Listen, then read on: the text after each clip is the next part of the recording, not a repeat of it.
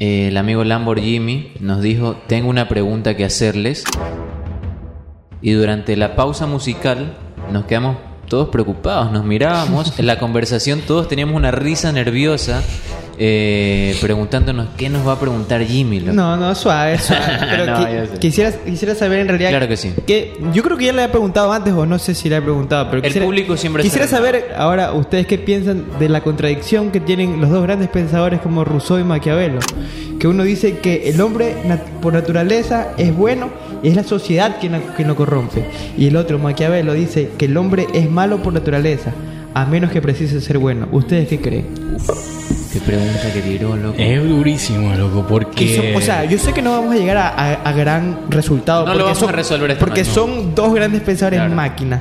Pero es una, es una interrogante que a diario tú te preguntas y tú dices, ¿qué trip? ¿Cuándo se va a resolver? Claro. A ver, este, vamos uno por uno viendo qué pensamos. Cada uno lo va a ir este, desmenuzando. Reitero, la radio es repetición. Jimmy pregunta, se me escapan los nombres de los pensadores. Rousseau y Maquiavelo.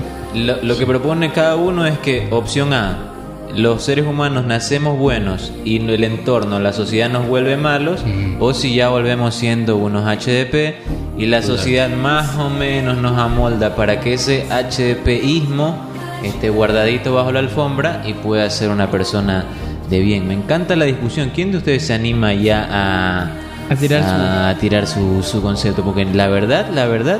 Pues, a- arranco yo, lo voy a hacer sobre la marcha y a- así les doy tiempo a cada uno de que, de que vaya pensando. En mi opinión, yo elijo creer que nacemos, eh, y esto yo no profeso ninguna fe, pero quizás venga de mi formación de la fe justamente que tuve en mi hogar, que nacemos siendo buenos. Que sí, o sea, no tenemos malas intenciones en nuestro corazón al nacer. Uno descubre la mentira más adelante. Por ahora, por ahora mi, mi respuesta es ambigua, loco. Te juro, me volaste por completo la cabeza. Quiero que alguien más, este, alguien más me diga qué piensa. Yo creo que. O sea, nacemos buenos, somos buenos al principio porque nos formamos, tanto este, en el hogar, pero yo siento que la sociedad de alguna forma te mete en la cabeza ciertas cosas, ciertas formas de pensar que como que te descarrilan, loco. Te van Te descarrilando. puedo poner un ejemplo. Perdón por ser tan autorreferencial.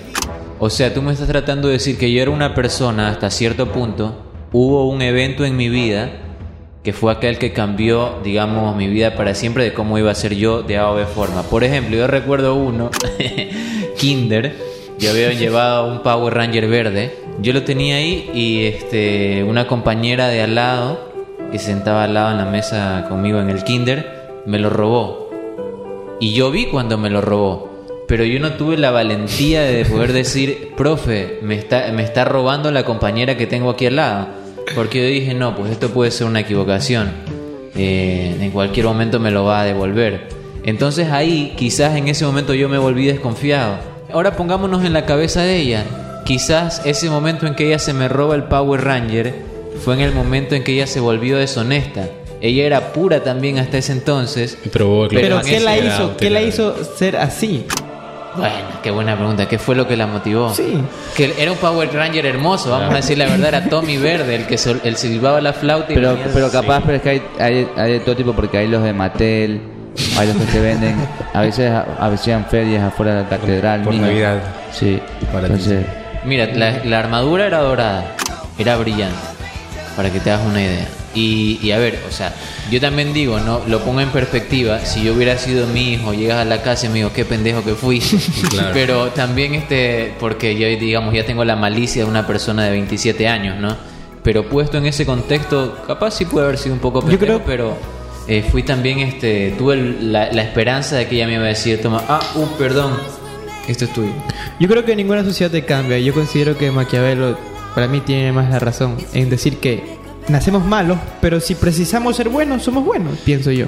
Claro. Pues yo tengo mi concepto a eso eh, y quisiera responderlo con, con otra pregunta. ¿Qué es bueno y qué es malo? ¿Qué tenemos en concepto como bueno y como malo?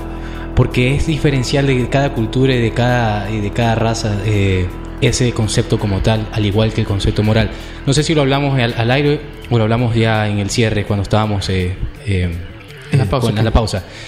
Pero abordamos ese tema precisamente y bueno, lo comentaba también con ustedes, que, que nos damos cuenta que ciertas cosas que nos parecen inmorales a nosotros puede que para otros no lo sean, como el hecho de, de vestir, tal vez para nosotros el, el andar desnudos es un acto inmoral y para alguien de la selva eh, o alguien de ciertas tribus sea totalmente normal, lo cual a mi lógica me parece que lo es, porque nacimos desnudos, pues y por qué no serlo. Claro.